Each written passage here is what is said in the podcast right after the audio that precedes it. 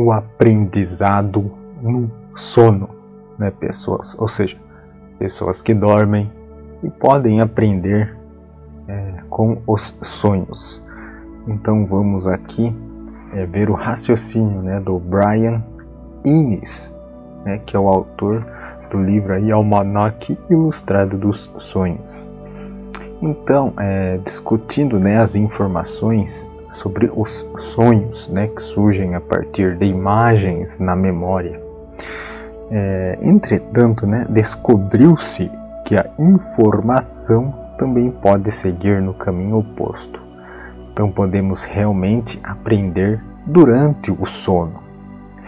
A possibilidade foi proposta pela primeira vez em uma peça de ficção científica publicada na revista Modern Electronics em 1911, né, bem antigo aí.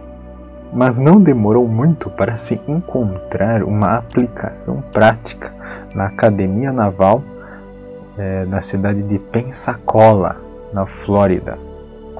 É, então, né, quando os cadetes aprenderam com o sucesso, quer dizer, com o sucesso este código, código Morse através de fones de ouvido, enquanto dormiam. Vejam só, então a pessoa dorme, né, daí ela escuta, o, aí como exemplo, o código Morse para ela aprender então, durante os anos 1930, a técnica foi investigada, né? Isso foi investigado principalmente na União Soviética por Abram Mosenevich. É, talvez seja assim que se pronuncia, né? O nome dele aí é russo, né? Abram Moisevich é, mais ou menos isso, né? Então ele, essa pessoa aí, descobriu que indivíduos adormecidos né, conseguiam memorizar né, os fatos e os números, palavras estrangeiras e até mesmo discursos inteiros. Suas pesquisas então não vieram a público até 1953, mas logo depois, né, à medida que os estudos sobre os fenômenos do sono é, começaram então a ganhar força. Elas foram então adotadas em todo o mundo.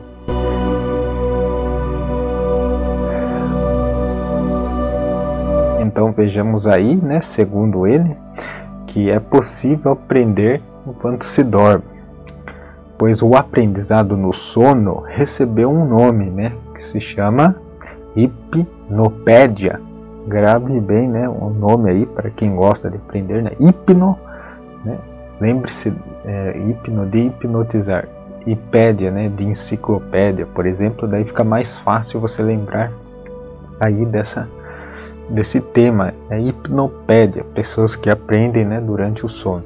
Então, pesquisadores descobriram que o aprendizado é mais eficaz no estado entre a vigília né, e o sono, ou Durante o sono leve do estágio, do estágio 1, quando um EEG registra ondas θ, aí ele está falando né, da fase ali das ondas é, cerebrais.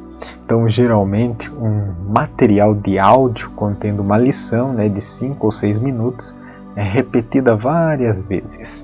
E o EEG então registra essa recorrência das ondas alfa características do estado de vigília, né? quando você está acordado.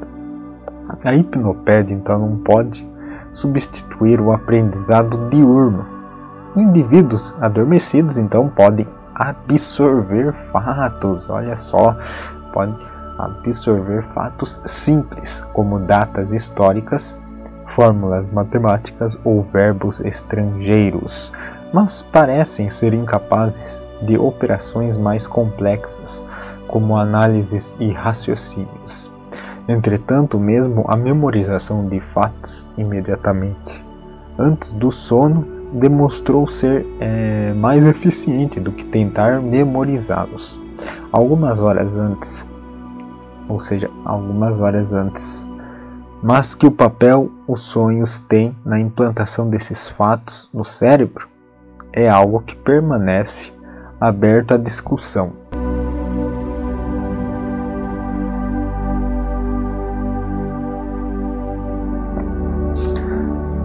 Lembrando que, segundo o autor aí, ele expôs né, que o, o Platão, né, o filósofo Platão, ele registrou em uma de suas obras né, um diálogo entre Sócrates e seu amigo Teeteto sobre o tema do sono, concluído né, com a afirmação de Sócrates, que ele disse: Como vê, é até possível de discussão se estamos despertos ou em um sonho. Então aí é, ali na, o filósofo, né, ele quis dizer aí, é, raciocinou aí, será que estamos acordados né, durante o sono? Então aí é uma, um campo de pesquisa muito interessante né, para aqueles que gostam né, sobre o assunto dos sonhos. Né? Tem gente que gosta de viagem astral, de sonho lúcido né? E até mesmo aí, agora você conhece né, a hipnopédia, né? Aprender enquanto se dorme, será possível? Você já aprendeu alguma coisa dormindo? Então mande seus relatos, se houver, né, para o POD, né, o pod mistério, arroba gmail.com.